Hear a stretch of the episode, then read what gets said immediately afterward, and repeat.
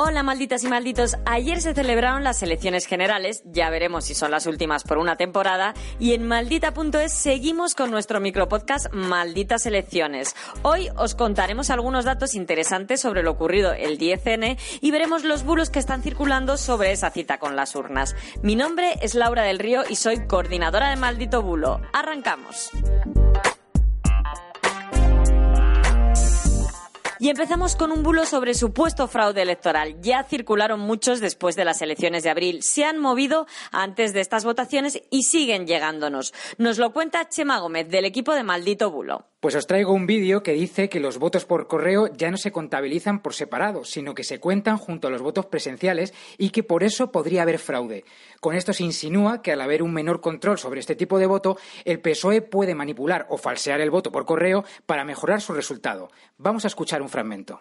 Y como sabemos que se dejaron de contabilizar los votos por separado, los votos por correo frente a los votos presenciales y se juntan todos en la urna, bueno, pues no sabemos realmente cuánta gente eh, está votando al PSOE por correo. Esto ya os digo que es un bulo, pero ¿cómo lo sabemos? Pues porque no ha habido ningún cambio. Ahora no se contabilizan por separado, pero es que antes tampoco. Hemos consultado la ley electoral y desde que se aprobó en 1985 dispone que después de anunciar a las 8 de la tarde que se va a concluir la votación, el presidente de la mesa electoral procede a introducir en las urnas los sobres que contengan las papeletas de voto remitidas por correo.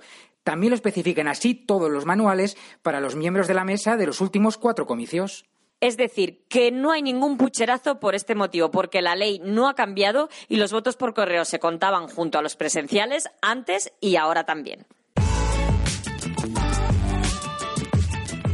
Y aquí estamos con Nacho Calle, coordinador de Maldito Dato. Ayer él y su equipo estuvieron siguiendo la jornada electoral y analizando los resultados. ¿Cuáles son las principales novedades que tenemos? Bueno, el Partido Socialista ha sido el ganador de las elecciones y aunque esto en sí no es una novedad, sí que lo es que Pedro Sánchez ha conseguido ser el vencedor de unas elecciones con menos diputados y menos votos de la historia. Y también ha habido grandes cambios en la formación del Congreso. Sí, en las anteriores elecciones se configuró el Congreso más paritario de la historia y eso colocó a España como el país europeo con más mujeres en un Parlamento. Ahora, con los datos resultantes de las elecciones del 10 de noviembre, bajamos hasta el quinto puesto. Pero hay otra novedad en la configuración del Congreso.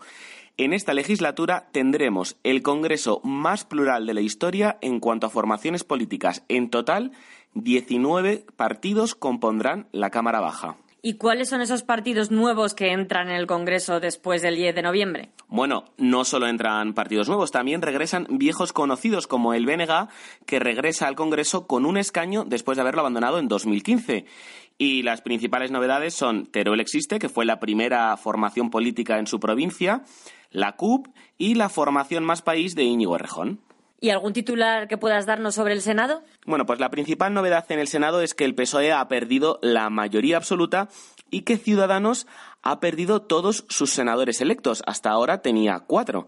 Y como novedades en el Senado, por primera vez entran Teruel existe con dos senadores y Coalición por Melilla con un senador. Por cierto, sobre esta última formación tenemos que contar que se disputó toda la noche el diputado de la ciudad autónoma con el Partido Popular en una muy reñida batalla electoral, pero al final se lo quedó el Partido Popular y Coalición por Melilla se tendrá que conformar con este senador que comentábamos.